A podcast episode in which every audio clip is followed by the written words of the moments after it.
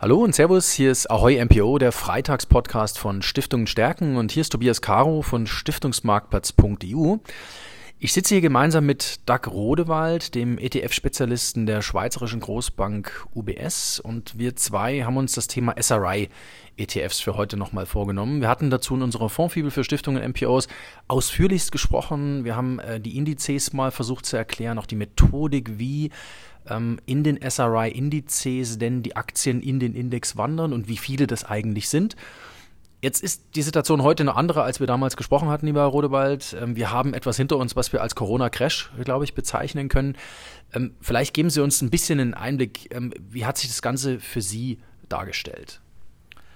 Ja, dargestellt, äh, zum einen glaube ich, wie es, glaube ich, für jeden da draußen ging, äh, es hat uns überrannt äh, und, und sehr, sehr plötzlich getroffen, auch in den Märkten, das hat man ja auch gesehen, die Korrektur hat sich nicht abgezeichnet wie auch in anderen Krisen, dass man äh, über längere Zeit auf die Korrektur hingearbeitet hat, äh, wenn ich es mal so ausdrücken darf, sondern äh, es kam durch, das, durch den Ausbruch von dem Coronavirus äh, zu einem Komplettstillstand in den einzelnen Volkswirtschaften, dementsprechend natürlich auch mit den Auswirkungen auf die Aktienmärkte, die wir dann im März äh, mit teilweise Korrekturen um die 35 Prozent in unterschiedlichen Märkten, 35 bis 40 Prozent gesehen haben. Ja, was natürlich auch nicht spurlos an den Nachhaltigkeits-ETFs äh, oder Indizes vorbeigegangen ist. Äh, also ich habe mein, beim Blick auf mein Depot schon mal das eine oder andere T-Shirt durchgeschwitzt, muss ich sagen, im März. Ähm, wenn wir mal zu den SRI-Indizes kommen, was ist da im März passiert, beziehungsweise was kann man denn über die Zeit nach dem Crash sagen? Denn was ich mir angeschaut habe, ist, was ich gesehen habe, ist ein V. Ist das richtig? Habe ich das richtig gesehen? Ja, absolut. Ich meine, das, was wir in, in, den, also generell in den Aktienmärkten sehen, ist natürlich diese massive Korrektur im, im März, also zwischen 35 und 40 Prozent. Das ist jetzt zum größten Teil äh, in, in fast allen Märkten wieder aufgeholt worden. Das heißt, auch der DAX hat sich wieder äh, massiv erholt, äh, der Eurostox 50, der MSCI World, äh, auch in den Emerging Markets hat sich eine deutliche Erholung äh, ergeben. Das ist das klassische V. Äh, ob es jetzt gerechtfertigt ist, äh, das ist die andere Frage, aber das ist auch nicht Thema für heute. Aber natürlich hat es genau diese V-Bewegung äh, auch bei den Nachhaltigkeits-ETFs gegeben. Mhm. Und eine grundlegende Frage ist natürlich dann, äh, haben die Nachhaltigkeitsindizes äh, genauso stark korrigiert wie der klassische mhm. äh, oder wie die Ausgangsindizes? Oder hat es da eine schwächere Korrektur gegeben oder eine stärkere sogar? Mhm. Hätte ja auch sein können. Mhm. Und äh, das ist eigentlich das Spannende äh, und das ist natürlich auch das, was man im Vorfeld oft propagiert hat in Bezug auf das Thema Nachhaltigkeit dass es auch ein sogenanntes äh, Risk Management Tool darstellen mhm. sollte und, und äh, weniger jetzt dieser, dieses Alpha im mhm. Vordergrund stehen sollte, sondern einfach das Nachhaltigkeit eigentlich auch oder das Herausfiltern von höheren Risiken und äh, dann die Portfolios mit weniger ESG-Risiken, äh, dass sie eigentlich als Risk Management Tool eingesetzt werden sollten. Und das, äh, muss ich sagen, hat sich sehr, sehr gut gezeigt mhm. in den unterschiedlichen Indizes auch in Bezug auf den MSCI EMU, mhm. äh, SRI, über den wir hier ja auch sprechen wollen. Mhm. Das heißt, nehmen Sie uns mal mit, ähm, was ist im Index passiert? Ähm, hat er weniger verloren als der klassische europäische Aktienmarkt und hat er dann äh, die Erholung vielleicht ein Stückchen stärker ausgeprägt? Nehmen, zeigen Sie uns mal, erklären Sie es uns einfach mal. Ja, also zum einen einfach mal so ein bisschen auch zurückblicken, wenn man jetzt mal unterschiedliche Zeiträume zurück äh. Das sind ein Einjahreszeitraum, Dreijahreszeitraum oder auch fünf Jahre. Auch da hat man jetzt vor Corona schon gesehen, dass eigentlich der, der SI-Ansatz besser performt hat im Vergleich zum klassischen Index. Mhm. Äh, von daher war das schon mal die Ausgangsposition und jetzt hat man natürlich die Corona-Krise gesehen. Und wenn man sich dann jetzt einfach mal die, die Zeit vom, vom 1.1. diesen Jahres bis zum 31.3., also wo ja dann der März mit dem mhm. Höhepunkt der Krise letztendlich auch drin war, äh, die Korrektur anschaut, kann man sehr schön sehen, dass der Nachhaltigkeitsansatz weniger stark korrigiert hat mhm. im Vergleich mhm. äh, zu dem klassischen, zu dem mhm. Ausgangsindex. Mhm. Und das ist äh, dann zurückzuführen auf unterschiedliche Faktoren. Äh, dann, das kann man genau äh, dann auch analysieren, also eine sogenannte Attributionsanalyse auch, mhm. auch vollziehen. Äh, ein Teil dieser Outperformance kommt aus der Gewichtung, unterschiedlichen Gewichtungen von Sektoren mhm. oder auch Ländern im Vergleich zum Ausgangsindex, die jetzt weniger mit dem Nachhaltigkeitsfilter zu tun haben. Aber die Hälfte der Outperformance resultiert aus den, aus den herausgefilterten Unternehmen. Das mhm. heißt, die Unternehmen, die nachher im Index belassen werden mhm. und äh, auch durch die Unternehmen, die rausgefiltert wurden mhm. aufgrund des Nachhaltigkeitsansatzes. Mhm.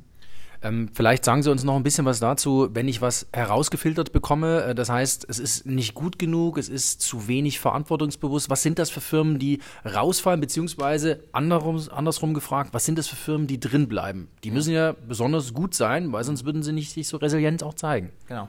Ja, es sind, äh, also zum einen dieser, dieser SAI-Ansatz besteht ja aus drei unterschiedlichen Stufen. Das heißt, in der ersten Stufe habe ich sogenannte wertebasierte Ausschlüsse definiert. Das heißt, Unternehmen, die zum Beispiel äh, in der Waffenherstellung tätig sind äh, oder aber auch in der äh, Herstellung von Alkohol oder, oder Tabakhersteller sind, die werden per se schon mal rausgefiltert. Mhm. Auch Unternehmen, die ähm, genveränderte Organismen mit unterstützen oder dort tätig sind äh, oder Erwachsenenunterhaltung in diesem Bereich tätig sind, diese Unternehmen werden per se schon mal rausgefiltert. Mhm. In der zweiten Stufe wird dann geschaut, verstößt ein Unternehmen gegen solche äh, globale Normen wie den mhm. UN Global Compact beispielsweise oder globale Standards in Bezug auf das Arbeitsrecht. Also wird Kinderarbeit eingesetzt, mhm. im, nicht nur beim Unternehmen selber, sondern auch in der Zulieferkette beispielsweise. Mhm. Und dann in der dritten Stufe wird dann nochmal ein sogenannter Best-in-Class-Ansatz äh, vollzogen. Und bei diesem Best-in-Class-Ansatz werden dann lediglich die Unternehmen, die 25 Prozent der Unternehmen aus jedem Sektor genommen und in den Index äh, quasi dann reingesteckt, die die höchsten ESG-Ratings haben, mhm. also die am besten bewertet werden nach Nachhaltigkeitskriterien. Mhm. Und dort auch noch den einzelnen Faktoren, also E, S und G. Genau, das ist wichtig. Ausgangspunkt ist immer das, das Corporate oder die Corporate Governance, weil das eigentlich auch immer das der, der Beginn eines möglichen Problems dann mhm. eines Unternehmens ist. Also es, es schwiegelt oder es fängt eigentlich meistens bei der Corporate Governance an. Mhm. Wenn ein Unternehmen schlecht geführt ist, wird es dann wahrscheinlich auch im Zuge dessen irgendwelche anderen mhm. Probleme in, in anderen Feldern bekommen. Mhm. Aber wie gesagt, im SI-Einsatz sind die Unternehmen drin, die 25 Prozent Unternehmen aus jedem Sektor, äh, die äh, die höchsten ESG-Ratings haben. Mhm. Und das ist insofern dann ganz spannend, wenn man dann sich dann anschaut jetzt, welche Unternehmen untergewichtet sind im Vergleich zum klassischen MSCI EMU-Index mhm. äh, oder auch rausgefiltert wurden, wie zum Beispiel eine Airbus, eine äh, Anhäuser-Busch, äh, eine Safran beispielsweise, äh, dann haben diese Unternehmen, das herausfiltern diese Unternehmen, mhm. einen positiven Impact auf die Outperformance gehabt mhm. oder einen mhm. positiven Einfluss auf die Outperformance und können auch die Outperformance des Nachhaltigkeitsansatzes äh, sehr, sehr gut erklären. Mhm.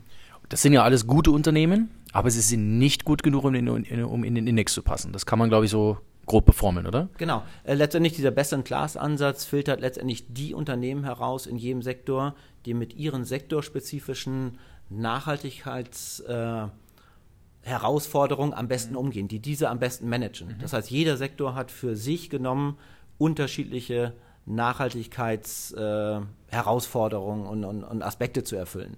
Und da gibt es Unternehmen, die diese Risiken besser managen als andere Unternehmen. Und wir oder MSCI dann über diese Nachhaltigkeitsmethodologie äh, nimmt dann lediglich die Unternehmen, die diese Risiken am besten managen. Mhm. Und das zeigt sich letztendlich dann auch in der Performance im Vergleich zu dem klassischen Index beispielsweise.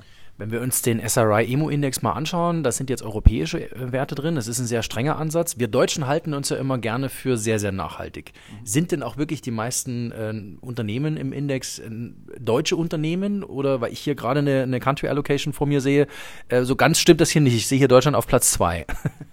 Genau, äh, Deutschland ist tatsächlich äh, das am zweitstärksten gewichtete Land im EMU, wobei ich Sie da auch kurz korrigieren muss. Es sind keine europäischen Unternehmen, es sind die Unternehmen in der Eurozone. Okay. Genau.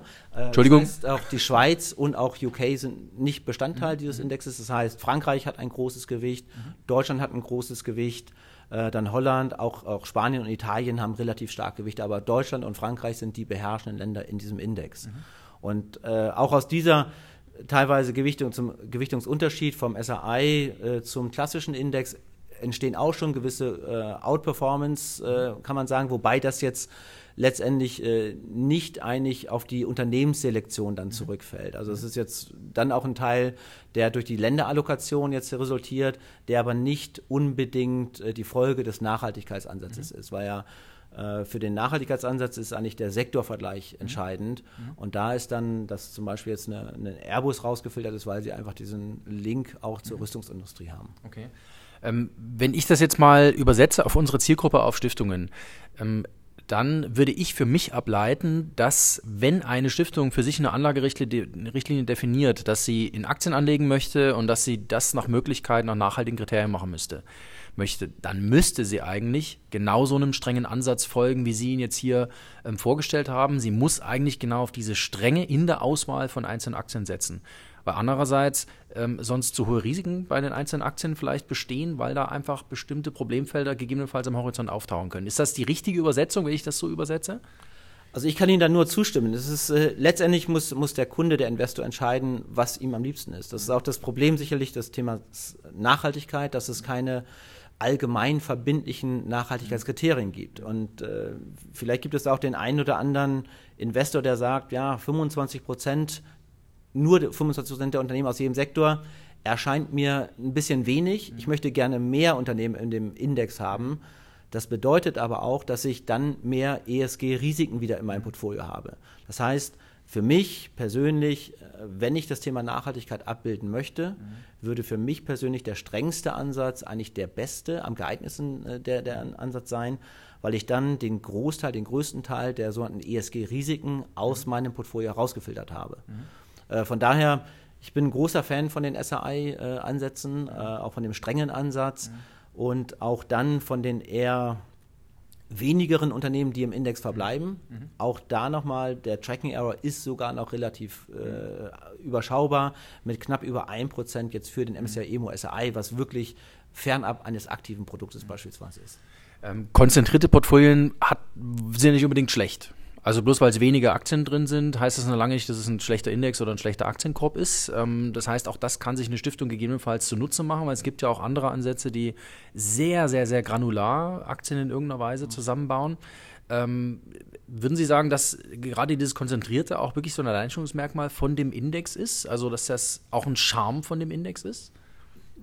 Ja, ich glaube, das muss man äh, zweiseitig sehen. Wir versuchen ja schon, oder die, oder die SAI-Methodologie hat ja schon zur Folge oder Ziel ist es auch die Sektorstruktur, auch die Länderstruktur grundsätzlich beizubehalten im Vergleich zum Referenzindex. Das heißt, ich, hab, ich weiche eigentlich von der Gesamtstruktur des Indexes nicht ab, okay. außer jetzt in Bezug auf die Ausschlüsse, die klar definiert sind. Mhm. Diese Sektoren fallen halt heraus. Auf der anderen Seite, jetzt mal auf den MSCI EMU SRI, sind knapp 60 Werte in dem Index drin, äh, im Vergleich zu 240 Werten knapp in dem Ausgangsindex. Hört sich sehr konzentriert an, Mhm. Aber mit einem Tracking Error von knapp über 1% mhm. sieht man eigentlich, dass das Weglassen von so und so vielen Unternehmen eigentlich gar nicht so einen großen Tracker, Tracking Error zur Folge hat. Mhm. Von daher finde ich es eigentlich sehr, sehr spannend, auch zu argumentieren, es, auch wenn es sehr konzentriert aussieht, äh, ist es dann ein Portfolio, mit dem man die wenigsten ESG-Risiken wiederum eingeht. Das ist eigentlich das Spannende daraus, was man daraus ableiten sollte. Und das wiederum auch als Risk-Management-Tool mhm. extrem gut funktioniert. Mhm. Das hat jetzt auch die Corona-Krise, finde ich, sehr, sehr gut gezeigt. Mhm. Und das ist ja für Stiftungen ein wichtiger Punkt, ähm, dass wenn man in Aktien anlegt, dass man am Ende des Tages nicht so viele Risiken in seinem Portfolio sich einkaufen möchte, ähm, dass man einfach relativ risikoavers unterwegs ist. Das ist ja für Stiftungen ein sehr, sehr hohes Asset, ein sehr, sehr hoher Wert. Ähm, jetzt wollte ich noch mal ganz kurz äh, die Schleife drehen zum Thema Taxonomie, äh, zum Thema, was bekommen wir da eigentlich? Ähm, ist das jetzt ein Reglement, das vor allem, äh, sagen wir mal, den Faktor E oder auf den Faktor E fokussiert? Ähm, und beißt sich das irgendwie mit der stärkeren Betrachtung auf G? Um, oder ist da ein Konstruktionsfehler drin? Weil die wissen ja mit Sicherheit auch, dass G eigentlich das Wichtigere ist ja. und dass von G ausgehend gute E-Werte entstehen. Gut, jetzt, jetzt stehen ja auch, ich, ich glaube, die Taxonomie ist ja noch nicht so weit, dass sie jetzt final beschlossen mhm. wurde. Es ist aber jetzt schon spürbar auch, dass die Diskussion momentan eher in Richtung E geht. Das heißt, ein sehr, sehr starker Fokus auf E, also auf, auf Klimawandel, mhm. Klimaschutz, äh, was auch richtig ist, mhm. äh, sicherlich, wird auch in, in den SAI-Indizes mit berücksichtigt. Mhm. Äh, wobei auch hier muss man sagen, dass die, dass die Mythologie nicht in Stein gemeißelt ist. Das mhm. heißt auch MSCI als, als Research Provider zum einen, Index Provider, äh, arbeitet auch hier diese Indizes oder, oder arbeitet immer wieder daran, Indizes auch weiterzuentwickeln. Muss man gewisse Themen mit mhm. stärker berücksichtigen, muss man sie überhaupt berücksichtigen? Auch das kann durchaus über die Zeit nochmal abgeändert werden. Mhm. Das heißt, auch da das Thema E kann durchaus auch in Zukunft nochmal stärker berücksichtigt werden, als es vielleicht derzeit der Fall ist. Mhm. Jetzt habe ich noch eine letzte Frage, die mich umgetrieben hat, als wir uns das letzte Mal äh, gesprochen haben. Ähm, wir haben in unserer Fondsfibel ähm, einerseits die SRI, ähm, Index-ETFs ähm, äh, vorgestellt. Wir haben auf der anderen Seite aber auch aktive Aktienfonds vorgestellt. Jetzt könnte ich mir vorstellen, dass natürlich beides seinen Charme hat, insbesondere wenn man im Portfolio-Kontext einer Stiftung denkt. Beides zu berücksichtigen macht Sinn. Ist es aber vielleicht die ganz klare und transparente Methode, die hinter Ihrem Index liegt, beziehungsweise hinter den ETFs liegt, die vielleicht ein Stückchen das Produkt nachvollziehbarer machen als ein Ansatz, der, sagen wir mal, nicht so ganz klar nachvollziehbar ist, der zwar gute Ergebnisse zeigt, der aber nicht so klar nachvollziehbar ist, weil es geht ja auch immer darum zu verstehen, ja. wie ein Fonds eigentlich zusammengesetzt ist. Gut, ist natürlich jetzt für mich schwer zu beurteilen, weil wir jetzt keine konkreten Beispiele ja. von anderen Fonds haben. Von ja. daher kann ich da auch äh, jetzt nicht ins Detail drauf eingehen. Ja. Äh, für die SI-Ansätze gilt sicherlich, und das ist ja auch das Thema für ETFs, was mhm. generell für ETFs spricht, äh, dass sie einfach relativ einfach zu verstehen sind, dass sie transparent sind in der Konstruktion. Mhm dass es regelbasiert ist. Das mhm. heißt, auch hier sind klar definierte Regeln, mhm. die überall nachgelesen werden können, wie der Index genau konstruiert ist. Das heißt, äh, hier greift niemand von unserer Seite, also von der UBS, nochmal ein und schaut, okay, das Unternehmen macht vielleicht doch nicht so viel Sinn, das nehme ich jetzt auch nochmal raus, sondern nein, es ist eine klare Indexmethodologie, die, die festgelegt ist, die auch nicht über kürzere Zeiträume immer wieder anders angepasst wird. Von daher ist es ein, ein regelbasiertes, transparentes Konstrukt, mhm. äh, wonach Werte ausgewählt, ausgewählt werden. Von daher finde ich und auch den Kritikern vielleicht diesem gegenüber finde ich schon, dass ETFs und Nachhaltigkeit sehr, sehr gut zusammenpasst, mhm. weil man ein klares Regelwerk hat. Mhm. Die Frage ist dann natürlich, und das geht dann wieder in Richtung der Investoren, äh, jeder Investor muss sich natürlich anschauen, ist dieses Regelwerk passend für mich? Mhm. mhm. Oder müsste es weiter gefasst werden ja. oder muss es weniger streng gefasst werden? Passt das in meinen Ansatz, in meine Ziele, die ich wiederum erreichen möchte? Mhm. Von daher möchten wir nicht oder können wir auch nicht sagen, das ist das einzig Wahre. Mhm. Äh, es gibt vielleicht auch Investoren, die sagen, ja, ich muss noch einen niedrigen Tracking Error mhm. erreichen und brauche nur geringere mhm. Ausschlüsse vielleicht oder gar keine Ausschlüsse.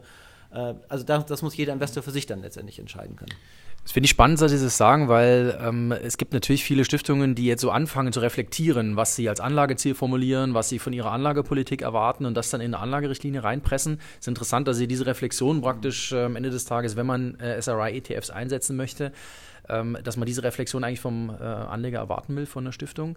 Ich danke Ihnen sehr, Dag Rodewald, ETF-Spezialist von der äh, UBS hier in Frankfurt, dass wir gemeinsam das Thema nochmal vertiefen durften. Es war äh, Ahoy MPO, der Freitagspodcast von Stiftungen Stärk und hier war Tobias Caro. Ich freue mich auf Ihre Anregungen, Ihre Fragen, Ihre Kritik. Ähm, schreiben Sie mir an t.caro.stiftungsmarktplatz.eu. Tschüss und auf bald, Ihr Tobias Caro.